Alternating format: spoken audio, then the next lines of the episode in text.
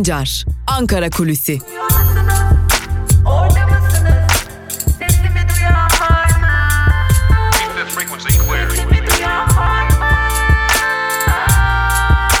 Özgürüz Radyo. Özgürüz Radyo.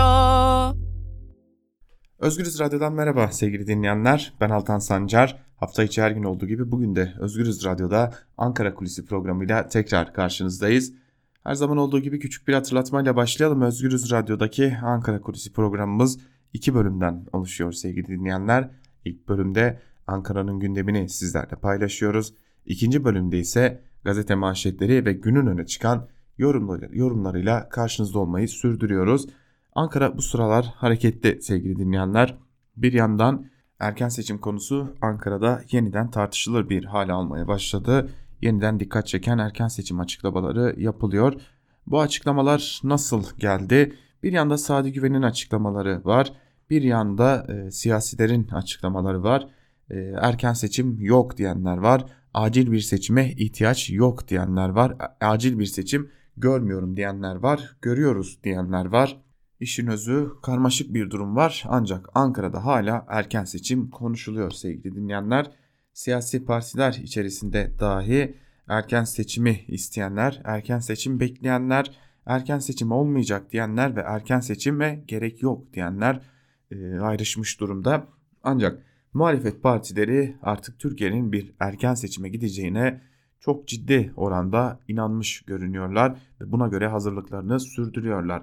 Ancak muhalefet partisi, partileri içerisinde de erken seçim konusunda fikir ayrılıkları var. İyi Parti içerisindeki zaten fikir ayrılığı kamuoyunun malumu acil bir seçim ihtiyacı tartışması yaşanıyor. HDP erken seçim çağrısında ısrarcı ve hatta artık HDP erken seçim noktasında e, AKP'nin de fırsat kolladığı düşüncesinde.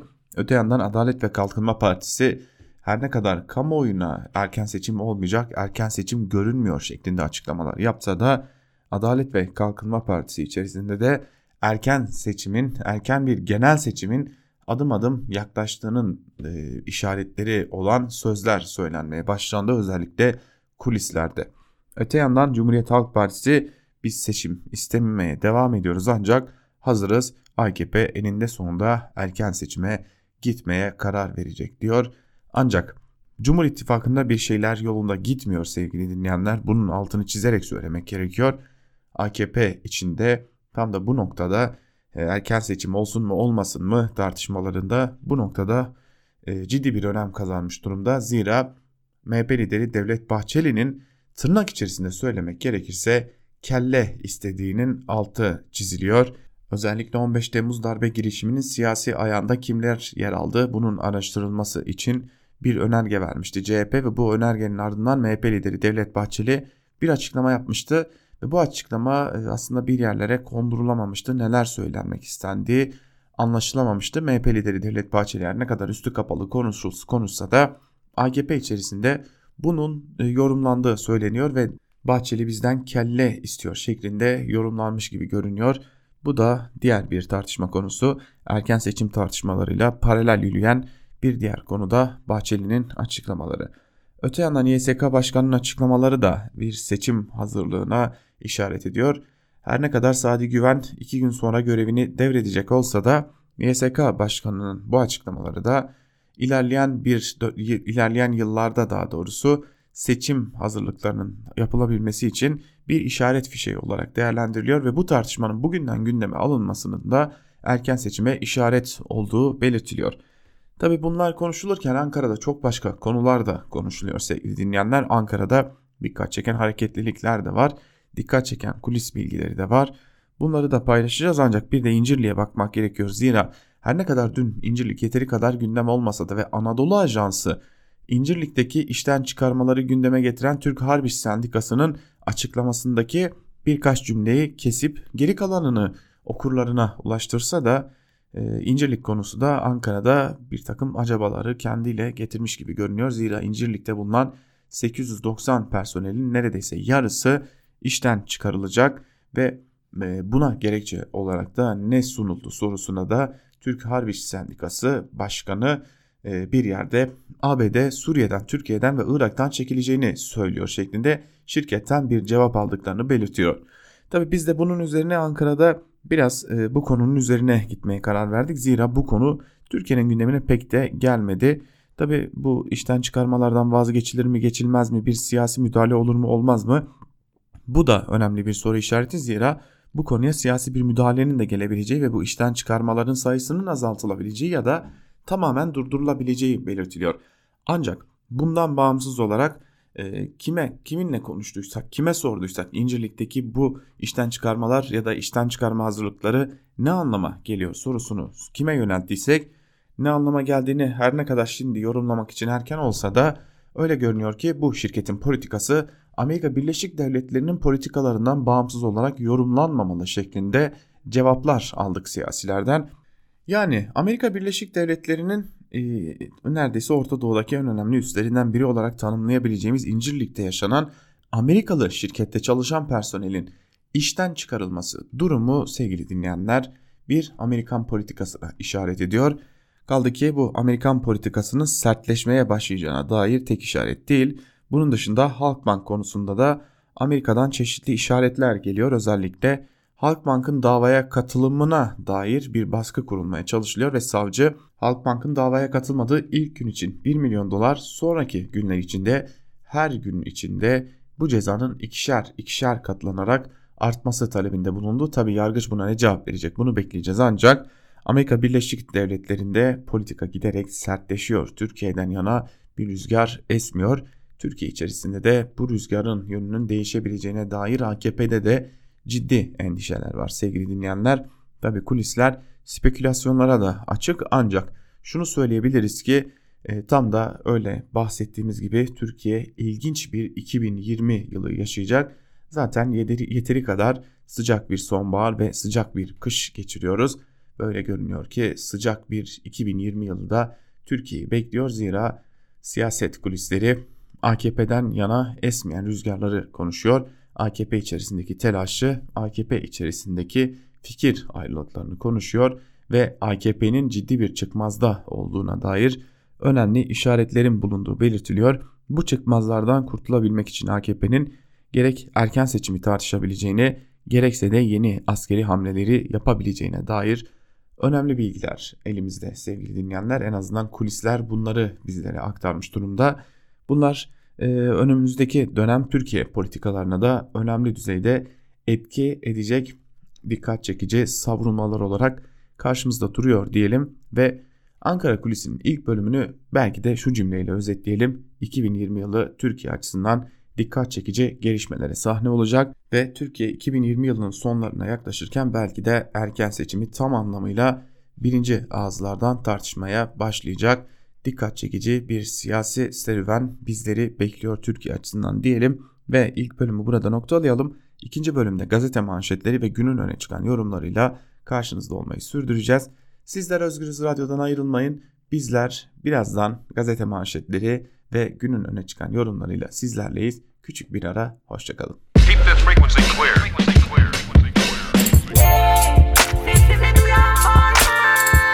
Altan Sancar, Ankara Kulüsi.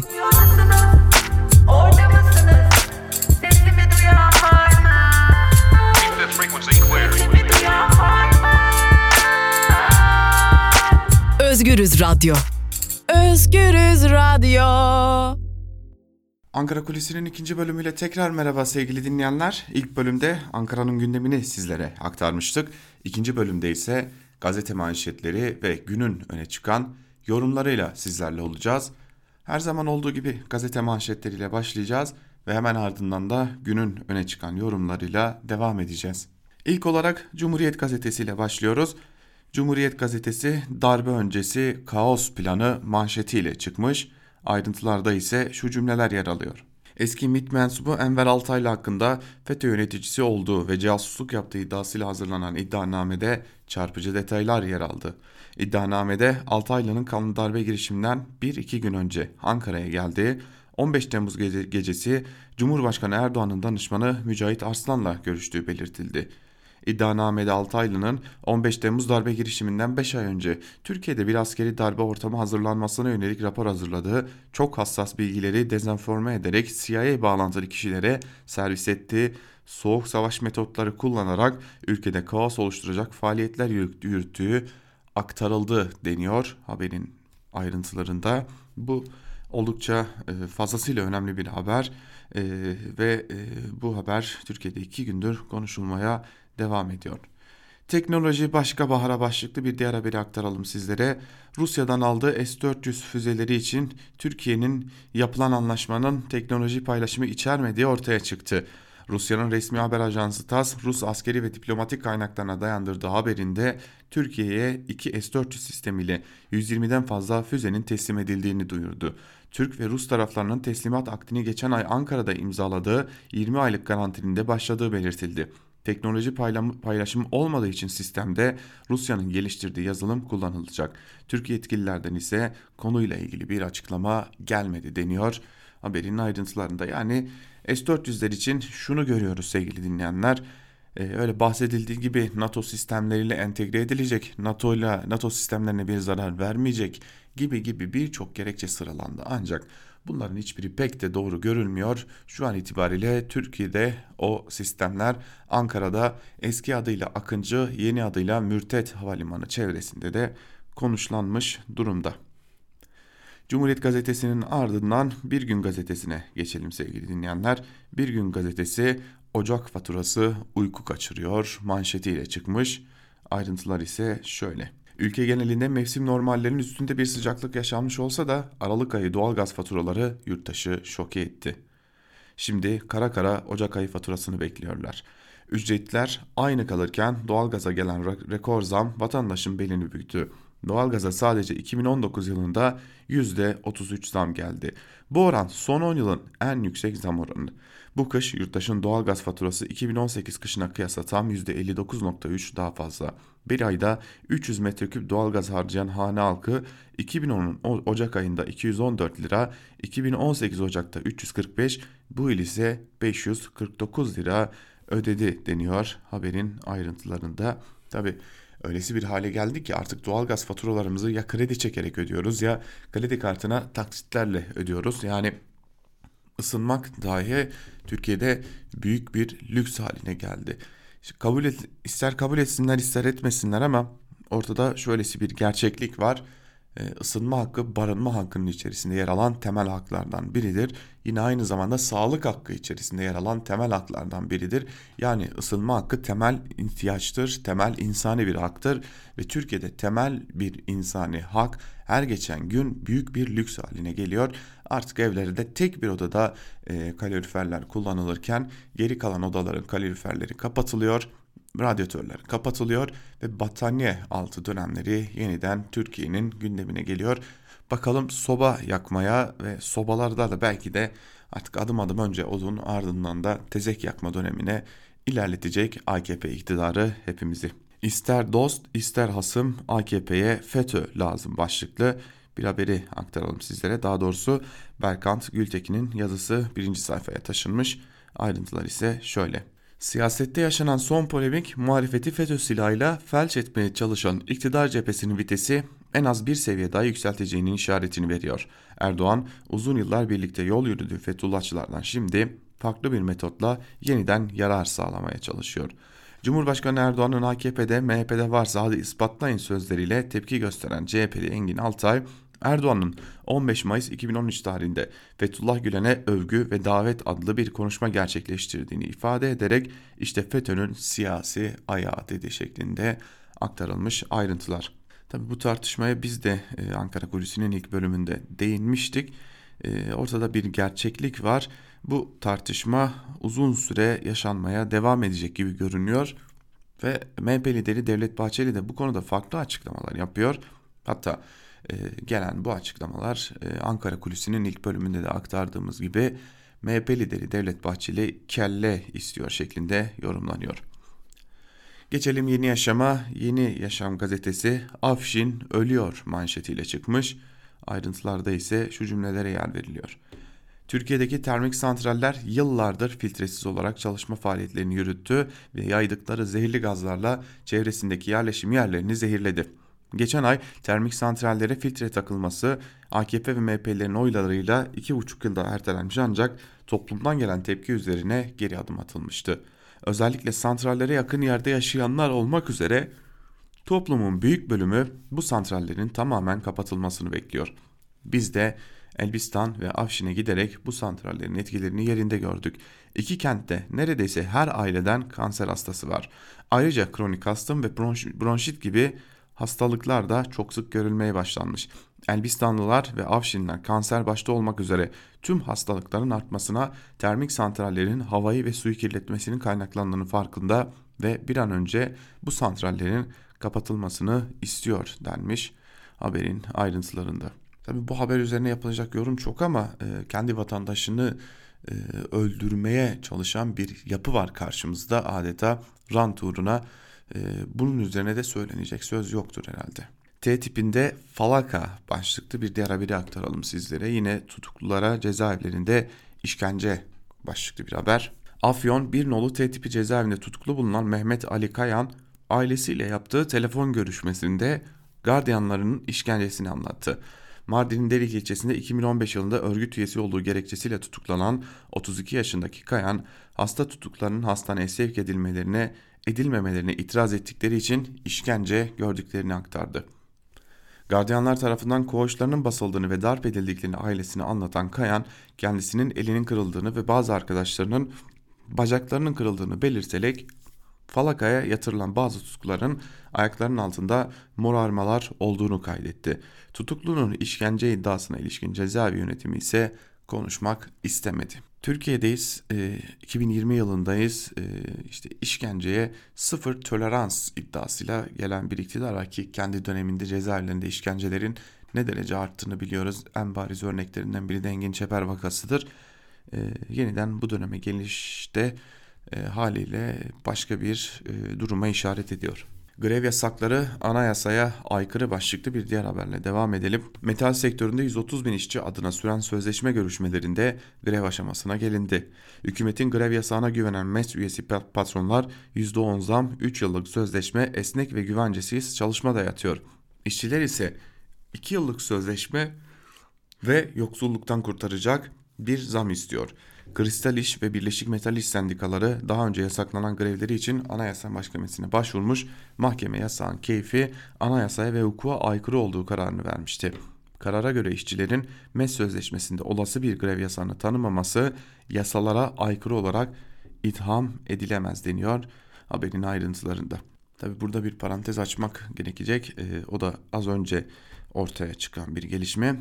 MES az önce yani işveren sendikası metal sektöründeki ortaya çıkacak bu grevi başlamadan önlemek için e, son silahını kullandı diyebiliriz.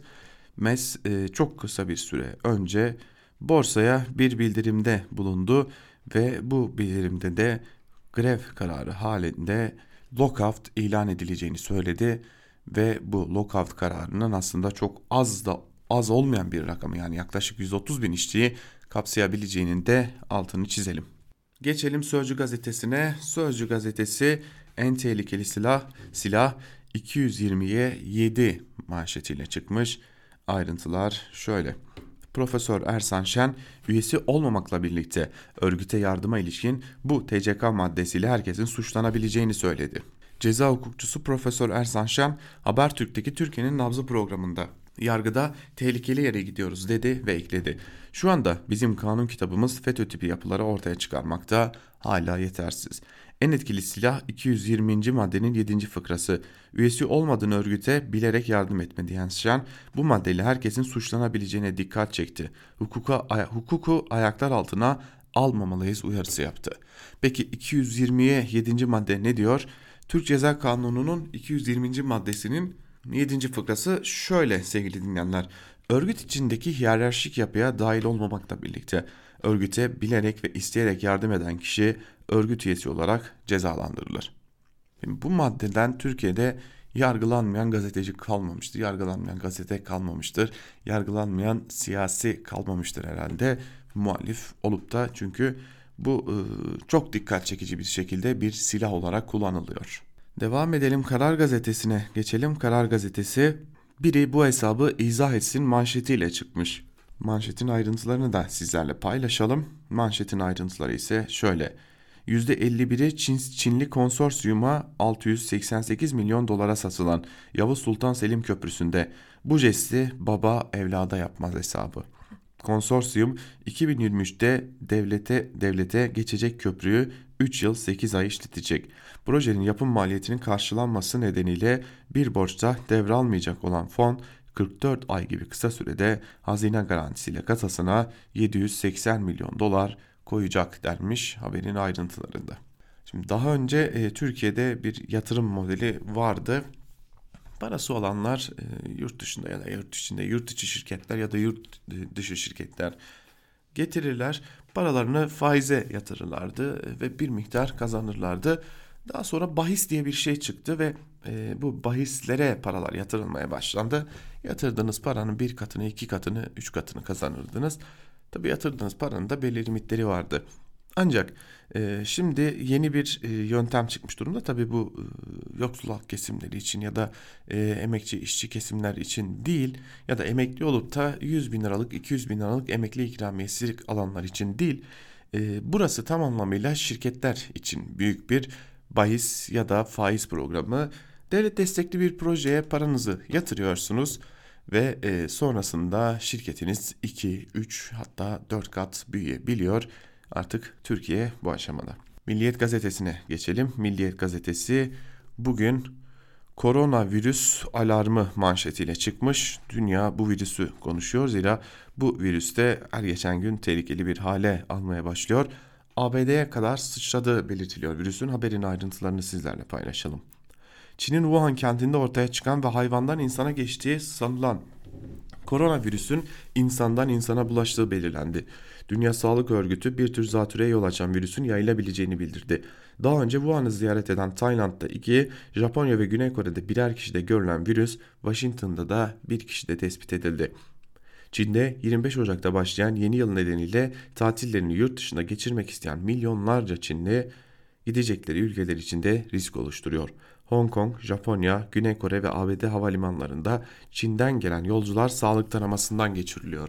Artan endişeler yüzünden Asya borsaları eksiye geçti. Hatta e, şunu da ekleyelim e, bizde e, dolar TL kuru dahi bu konudan etkilenmeye başladı ve e, bunu yakından takip etmeye başladı. Dolar TL kuru da diyelim ve devam edelim sevgili dinleyenler.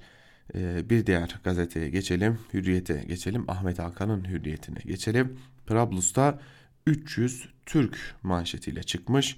Ayrıntılar ise şöyle. Libya'nın başkenti çatışmaların gölgesinde yaşayan 300 Türk vatandaşı var. Bazıları Kaddafi'nin devrilmesini ve sonrasını da görmüş ancak Hafter bizim için büyük tehdit diyorlar şeklinde e, manşetin ayrıntıları verilmiş. Tabi yine şunu görüyoruz e, yine Hafter'i hedef alan yine Libya'nın iç işlerine müdahale eden politikayı besleyen bir manşetle çıkmış Hürriyet gazetesi. Bu da Ahmet Hakan'ın Hürriyet gazetesi. Provokasyona en güzel yanıt başlıklı bir diğer haberi aktaralım sizlere. Son dönemde Alevi vatandaşlara yönelik provokatif girişimlere büyük tepki göster büyük tepki yaratırken Diyanet İşleri Başkanı ile Cem Vakfı Başkanı Doğan'ın buluşması yüreklere su serpti.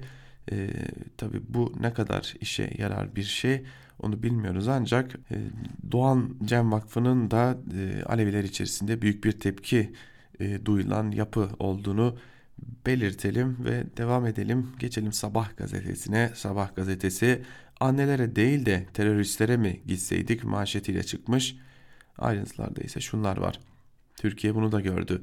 7 öğretmen evlat nöbetindeki anneleri ziyaret ettikleri için sendikadan atıldı. O mağdurlar sabaha konuştu. 7 öğretmen 21 Eylül'de Diyarbakır'a giderek oturma eylemine destek verdi ve acılı annelerle kucaklaştı. Öğretmenler şok bir kararla üye oldukları Eğitim İş Sendikası'ndan atıldılar. Öğretmenlerden Ayla Salmanlı şu tepkiyi gösterdi. Siyasi bir kararla bizi linç ettiler. Annelere gittiğimiz gün bizim en, onurlu, en onurlu günümüzdür. PKK'leri ziyaret etseydik acaba böyle yaparlar mıydı şeklinde ayrıntılar aktarılmış. E, ya bu Diyarbakır'da oturma eylemi yapan e, annelere el, elbette ki evlat acısı bambaşka bir şeydir. Bunu hiçbir şeyle kıyaslamamak gerekir ancak Diyarbakır'da bu konu hiç de Türkiye'nin genelinde gazetelere yansıtıldığı gibi konuşulmuyor sevgili dinleyenler. Diyarbakırlılar çok başka şeyler duyduklarını, çok başka şeyler bildiklerini ısrarla vurguluyorlar. Bunu belirtelim. Evet, elbette ki bunu bu konunun ayrıntılarını da ilerleyen günlerde Özgürüz Radyo'da sizlerle paylaşacağız. FETÖ'nün sağ kolu örgütün kasası çıktı başlıklı bir haberi de aktaralım sizlere. 3 aylık takibin ardından hücre evinde yakalanan Yusuf Bekmezci FETÖ'cülerle para dağıtım işi organize ediyordu. İzmir Karşıyaka'da lüks sitedeki örgüt evinde ele geçirilen FETÖ'nün önemli bir ismi olan Yusuf Bekmezci, örgüt paralarını gaybubet evlerinde saklanan FETÖ'cülere ulaştırdığı belirlendi. FETÖ'nün sağ kolu Bekmezci'nin sahte kimlikte bir hastanede kalça protezi ameliyatı olduğu da ortaya çıktı deniyor haberin ayrıntılarında. Yeni Şafak'a geçelim. Yeni Şafak gazetesi kendine acınacak bir manşetle çıkmış. Al sana siyasi ayak manşetiyle çıkmış ve şunları iddia etmiş. FETÖ'nün siyasi ayağı CIA, CIA ajanı Enver Altaylı iddianamesinden çıktı. Altaylı'nın darbe öncesi darbe sürecinde Kılıçdaroğlu'nun baş danışmanı Rasim Bölücek ile binin üzerinde görüşme yaptığı tespit edildi. Kılıçdaroğlu'nun ağzına sakız olan kontrollü darbe söyleminin de bir CIA üretimi olduğu anlaşıldı deniyor. E, Tabi haberin ayrıntılarına baktığımızda Cumhurbaşkanı Erdoğan'ın damadı olan pardon Cumhurbaşkanı Erdoğan'ın danışmanı olan e, Mücahit Arslan'la yapılan görüşmeler Yeni Şafak'ın içine işine gelmediği için elbette ki yer almıyor.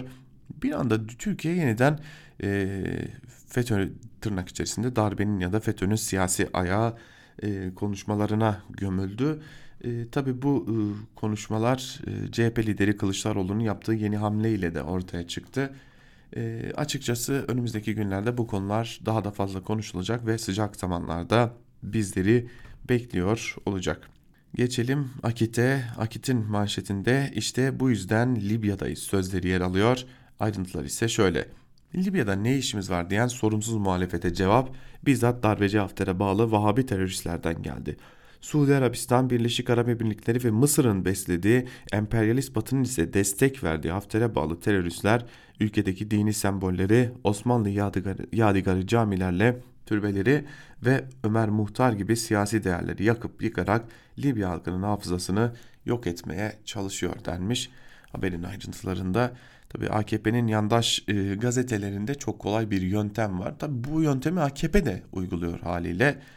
E, şu, o da şu ki sevgili dinleyenler ben dünyanın neresinde olursa olsun benimle iş tutmayan, benim içime gelmeyen herkesi terörist ilan ederim ve bunu da böyle politik olarak benimserim şeklinde bir duruş sergiliyorlar. Akit de bunu yapıyor. Hafter terörist, diğerleri Vahabi bilmem e, gibi gibi gibi birçok e, gerekçenin ardına sığınmaya devam ediyorlar. Akit TV'ye keyfi yasak başlıklı bir haberi aktaracağız sizlere sevgili dinleyenler. Bu haberi aktardıktan sonra muhtemelen siz de fark edeceksinizdir e, kimin gündemi ne diye. Mazlumlara yönelik yayınlarıyla dikkat çeken Akit TV'nin Sivas mazlumlarının ısrarlı taleplerine rağmen Koğuş televizyonundaki list kanal listesine eklenmediği ortaya çıktı. Hem özgürlüklerinden hem de akitten mahrum bırakılan Tokat cezaevindeki Sivas mazlumlarından Ahmet Oflaz gazetemize yazdığı mektupla yaşadıkları haksızlığı bu sözlerle dile getirildi. İki yıl önce Akit gazetesi üstelik para ödendiği halde bayiye gelmiyor bahanesiyle günlerce bize verilmedi. Çabalarımız sonucu şu an için sorun yaşanmıyor. Birçok mahkum ile beraber Akit TV açıldığı günden bugüne kadar Akit TV izleyebilmek için de onlarca dilekçe verdik ancak karşılık olarak bir ses dahi alamadık denmiş. Sivas mazlumu dediği insanlar e, Sivas'ta aydınlarımızın e, katledilmesinde e, parmağı olan insanlar bir şekilde orada o benzini ateş döküp aydınlarımızı katleden insanlar bu işin bir yanı. Şimdi az önce Yeni Yaşam gazetesini aktarmıştık sizlere sevgili dinleyenler. Yeni Yaşam gazetesinden işkence haberleri vardı. Birinci sayfadan hemen manşetin altından bir işkence haberi duyurulmuştu. O da şuydu sevgili dinleyenler. Afyon Birnolu T tipi cezaevinde siyasi tutuklulara işkence yapılmış ve el ayaklar kırılmıştı. Şimdi bir diğer yanda da e, Akit TV'nin gördüğünde ise e, Tokat Teytibi cezaevinde mahkumlar e, Akit TV izleyemiyorlar. Akit TV izlememeleri belki kendi ruh sağlıkları açısından çok daha iyidir. Bu ayrı bir tartışma konusu ancak kim neyi görüyor bunu iyi görmek gerekiyor. E, tabii bunu görecek cesareti var mı Akit TV'nin ya da Akit gazetesinin bunu da ayrıca tartışmalı diyerek gazete manşetlerini burada noktalayalım ve günün öne çıkan yorumlarında neler var hep birlikte bir de onlara göz atalım. İlk olarak Sözcü gazetesinden Deniz Zeyrek'in dikkat çeken yazısıyla başlayalım. Hariciye değil PTT başlıklı yazının bir bölümünde Zeyrek şunları aktarıyor. Gazetecilik hayatımda en fazla Türkiye'nin dış politikası ile ilgili gelişmelere zaman ayırdım. 4-5 yıl öncesine kadar Dışişleri Bakanlığı'nı ve Dışişleri Bakanlarımızı çok yakından izledim.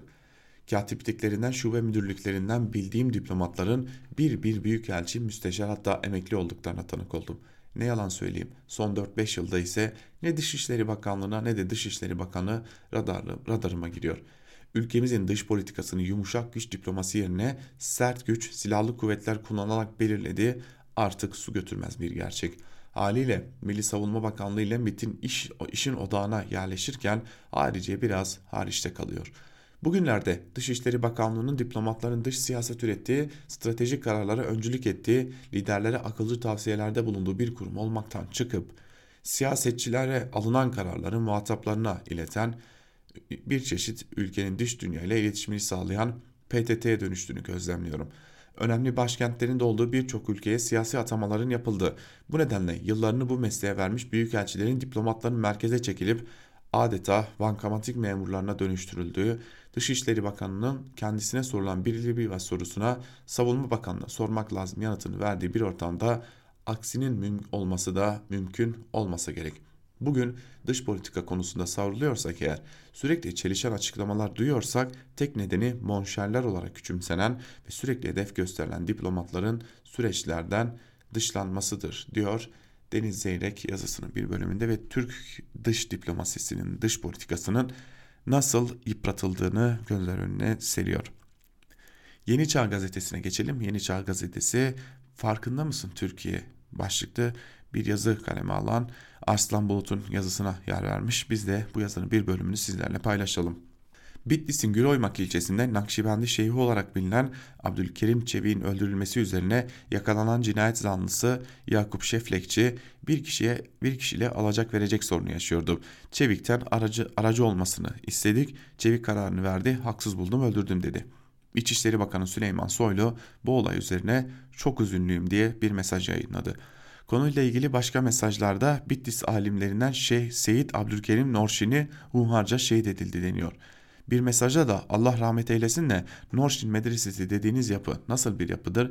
Kimin denetimi ve kontrolündedir? Ne öğretir? Layık bir cumhuriyette nerede konumlanıyor diye soruyor. İçişleri Bakanı bu mesajda Bitlis Güroymak Medresesi diye bir medrese olduğunu, bu medresenin de bir baş müderrisi bulunduğunu kabul etmiş oldu. Türkiye'de medreseler ne zaman açıldı? İlahiyat fakültelerinin medreselere göre konumu nedir? Müderrisler nerede, nasıl yetişir? Baş müderris nasıl olunur? Bu sorular uzatılabilir. Yalnız İçişleri Bakanı böyle ifadeler kullandığına göre Türkiye'de devranın değiştiği artık layık cumhuriyete dönüşüm mümkün olmadığı kabulüyle hareket ediyor. Medreselerin varlığını kabul ettiğine göre. Norşin kelimesinin Ermenice olduğu da biliniyor. Abdullah Gül, Kürt ve Ermeni açılımı sırasında gül oymak için Norşin adını kullanmıştı da eleştiriler üzerine nutukta geçiyor denilince MHP Başkanı Devlet Bahçeli internetten büyük nutku saatlerce taradık demişti. Tayyip Erdoğan da Bahçeli'ye cevap vermiş ve hani halk arasında Kürt açılımı diye konuşuluyor. Kürt sorunu Güneydoğu sorunu ne derseniz deyin. İçişleri Bakanı bu işin koordinasyonunu yürütüyor diye konuşmuştu. Mehmet Görmez, Diyanet İşleri Başkanı olarak çözüm sürecine katkıda bulunurken dönemin Başbakanı Ahmet Davutoğlu ile Şırnak'ın Sülop ilçesindeki temasların ardından Ankara'ya dönüşte uçakta gazetecilerde açıklamalarda bulunmuş ve biz bölgedeki medreselerin denetiminin yapılabildiği bir legal ortamda müfredatı, sınavları, öğrencileri ne öğretildiği belli olan hangi sonuçları elde ettiğimizi bize gösteren bir yapıya kavuşmasını istiyoruz demişti. Bu değerlendirmeden sonra Güneydoğu'da aynı gerekçeyle melelere yani mollalara Kur'an kursu statüsünde maaş bağlanmıştı. Hani bir ara Cumhuriyet gazetesi tehlikenin farkında mısınız diye soruyordu ya. Orada tehlike olarak görülen her şey bugün uygulamadadır. Farkında mısın Türkiye diyor Arslan Bulut yazısının bir bölümünde.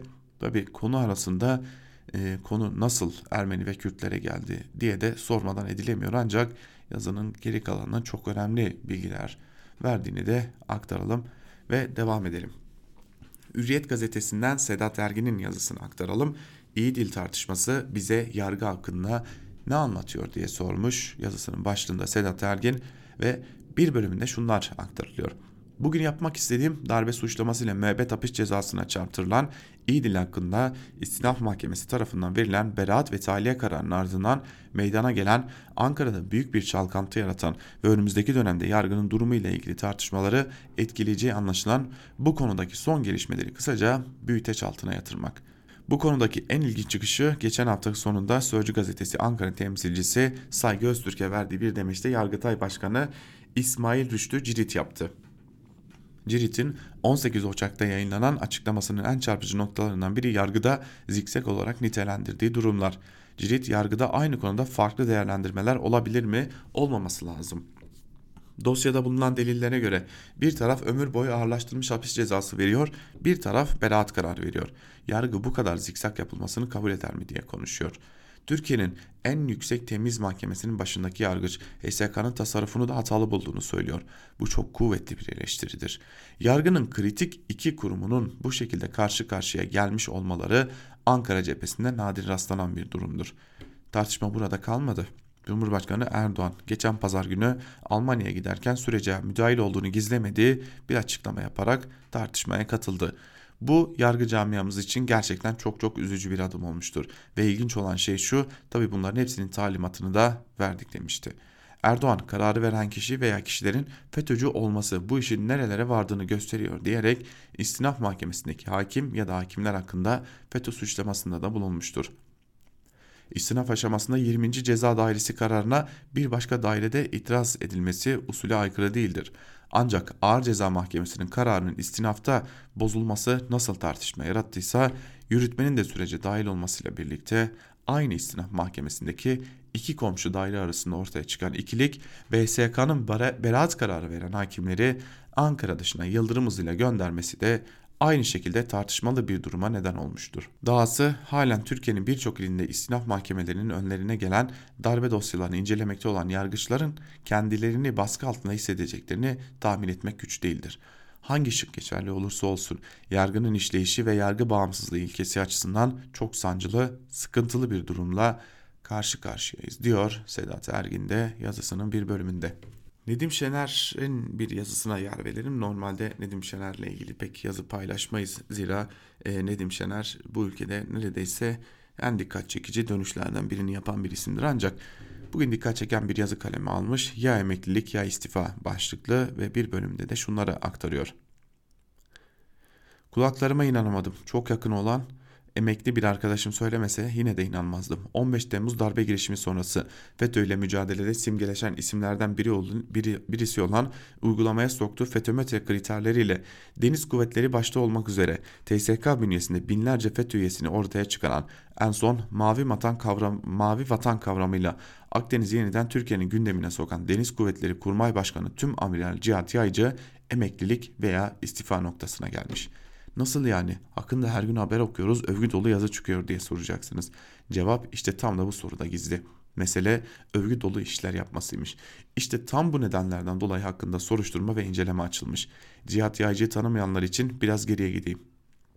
15 Temmuz sonrası 70 ana 280 alt kriterden oluşan ve TSK'ya sızmış FETÖ mensuplarını ortaya çıkaran FETÖmetre isimli çalışmayı gerçekleştirdi bu kriterleri görev yaptığı deniz kuvvetlerinde etkili bir şekilde uyguladı.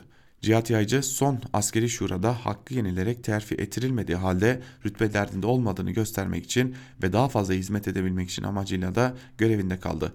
Evet konferanslara ve toplantılara katılmasına hatta mecliste ve cumhurbaşkanlığında Libya ile ilgili toplantılara çağrılmasına rağmen bakanlık izin vermediği için katılmamıştı ama onu istifa ya da emeklilik noktasına getiren konu her neyse umarım kapanır.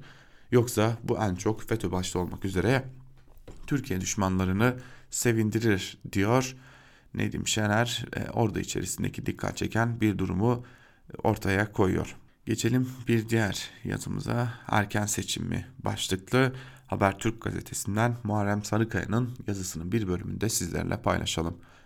Ankara'da 10 yıllar geçse de yöntem değişmiyor. Sürekli beklentiye odaklı bir politika sürdürülüyor. Zam, af, tezkere, seçim. Ancak şurası da bir gerçek ki bunlardan biri ağızdan çıktı mı bir şekilde gerçekleşiyor. Zamanında ya da zamanından önce. Son dönem erken seçim beklentisinde yaşandığı gibi Haziran sonunda veya sonrasında seçim olmasına yönelik beklenti ilginç iktidar ilginçtir ki iktidar ve muhalefet bloklarında kutuplaşmış değil. Her ikisinde de olur olmaz diyenlerin sayısı eşit. Yani Cumhur İttifakı'nın içinde şartların gerektirmesi halinde seçimin olabileceğini ifade edenlere rastlanıyor. Ancak buradaki beklenti Millet İttifakı'ndaki gibi yüksek değil. Nitekim İyi Parti Grup Başkan Vekili Lütfü Türkkan kısa süre önce sosyal medya hesabından 28 Haziran pazar seçim için nasıl bir tarih sorusuyla tartışmayı yükseltti. Türkan dünkü sohbetimizde tarihle ilgili gerekçesine de açıklık getirdi. 28 Haziran dememin nedeni milletvekillerinin ikinci yıllarını doldurmuş olması nedeniyle özlük haklarını kazanacak olmaları. O tarih olmayabilir ama bu yıl içinde bir seçim bekliyorum. Beklenti sadece Türkan'da yok. CHP Grup Başkan Vekili Engin Altay da yakın çevresinde bu yıl içinde seçim olacağı beklentisini dile getiriyor. Seçimin bu yıl olacağını ileri süren her iki grup başkan vekilinin gerekçesi de neredeyse aynı. Cumhur İttifakı içindeki erken seçim beklentisinin nedeni ise CHP'li Haluk Pekşen'in anayasa referandumu sırasında seçme hakkı ve ifade özgürlüğü açık şekilde ve ağır hukuka aykırı kararlarla ihlal edildiği iddiasıyla Anayasa Mahkemesi'ne yaptığı bireysel başvuru. CHP bu konuyu tartışmış, AYM'ye götürmeme kararı almıştı. Pekşen'in başvurusunun yakında sonuçlanabileceğini belirten iktidar paydaşlarından bazıları AYM'den son dönem umulmadık kararlar çıkıyor. Eğer hak ihlali görürse seçimin gerekçesi olur ve sandık gelir görüşünde. İstanbul başta olmak üzere bazı ilçe seçim kurullarında yaşanan hareketlilikte sandık beklentisini tetikliyor.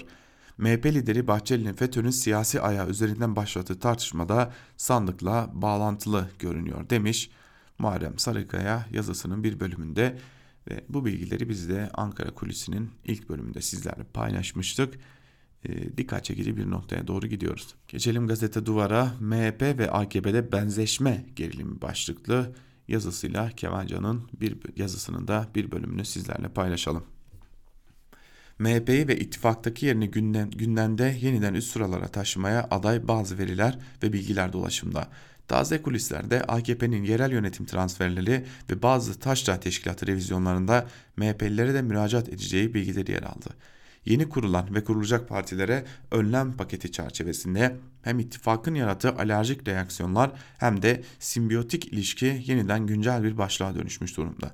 Erdoğan'ın tarikat ziyaretleri, dini hassasiyet çıkışları, iktidar çevrelerinin anti-laik ve anti-kemalist ataklarının daha saldırgan içeriklere dönüşmesi sınırların yeniden tartışılması ihtimalini büyütüyor.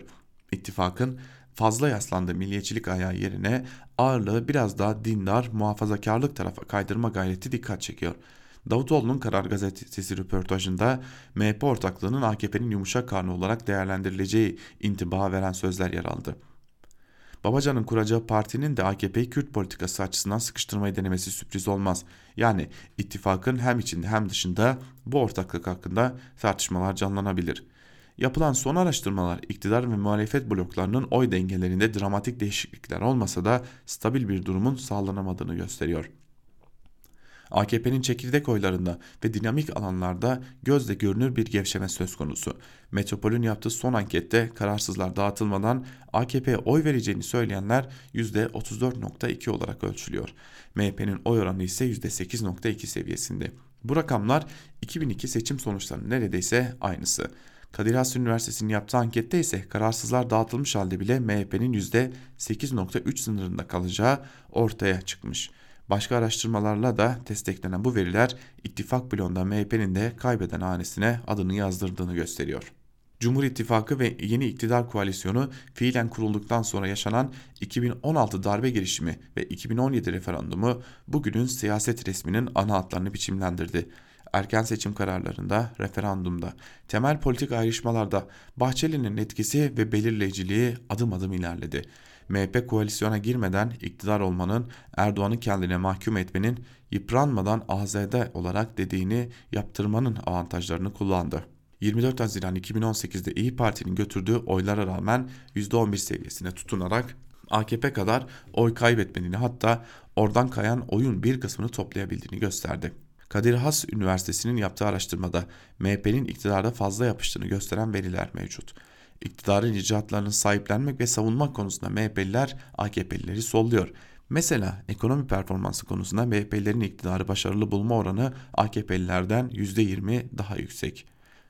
Hızla taşra coğrafyasına doğru büzülüyoruz. AKP de aynı coğrafyaya doğru sıkışıyor. Bu derinlikte iki büyük ideolojik gövdeyi ayrı ayrı besleyecek kadar siyasi oksijen yok.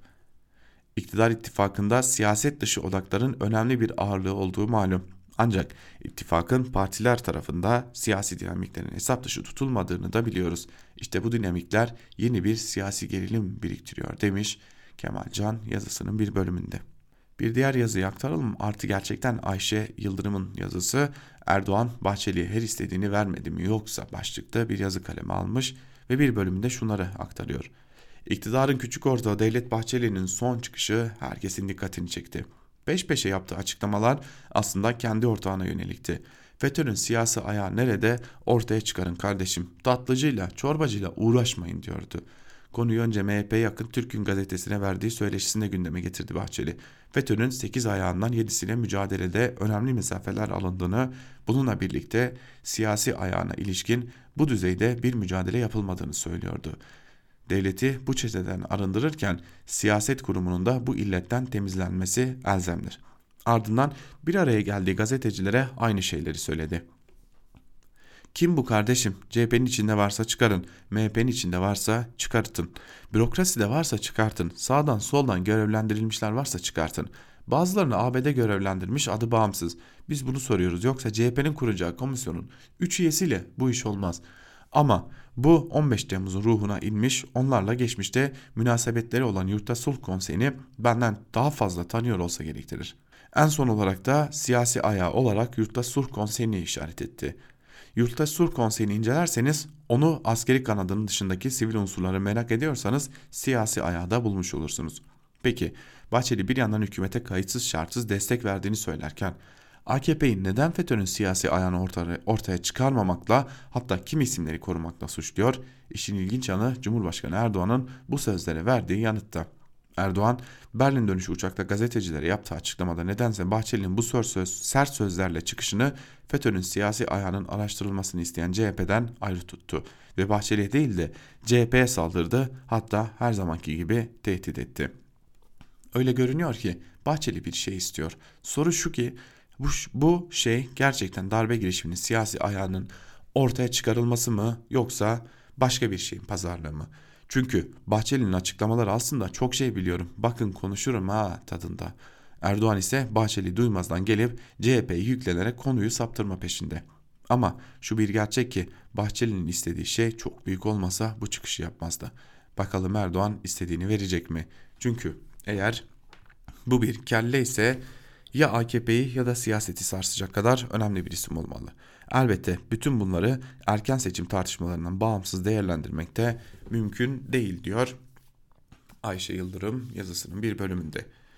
Tabi bu tartışmalara bir de MHP lideri Devlet Bahçeli'nin e, bir türlü vazgeçemediği af beklentisini de eklemek gerekiyor. Zira her ne kadar af e, tartışmaları şimdilik biraz da olsa soğumuş olsa da e, MHP lideri Devlet Bahçeli özellikle kendi ülkücü kadrolarına hala ciddi bir şekilde af beklentisini besliyor ve hala bir af beklentisi içinde sevgili dinleyenler.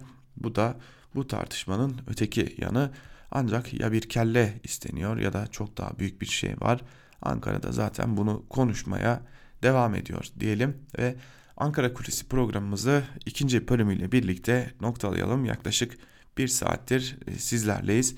Ee, başladığımızda Ankara gündemini sizlere aktarmıştık. Ankara'da olup bitenleri sizlere ulaştırmıştık. İkinci bölümde ise gazete manşetleri ve günün öne çıkan yorumlarını sizlere aktarmıştık.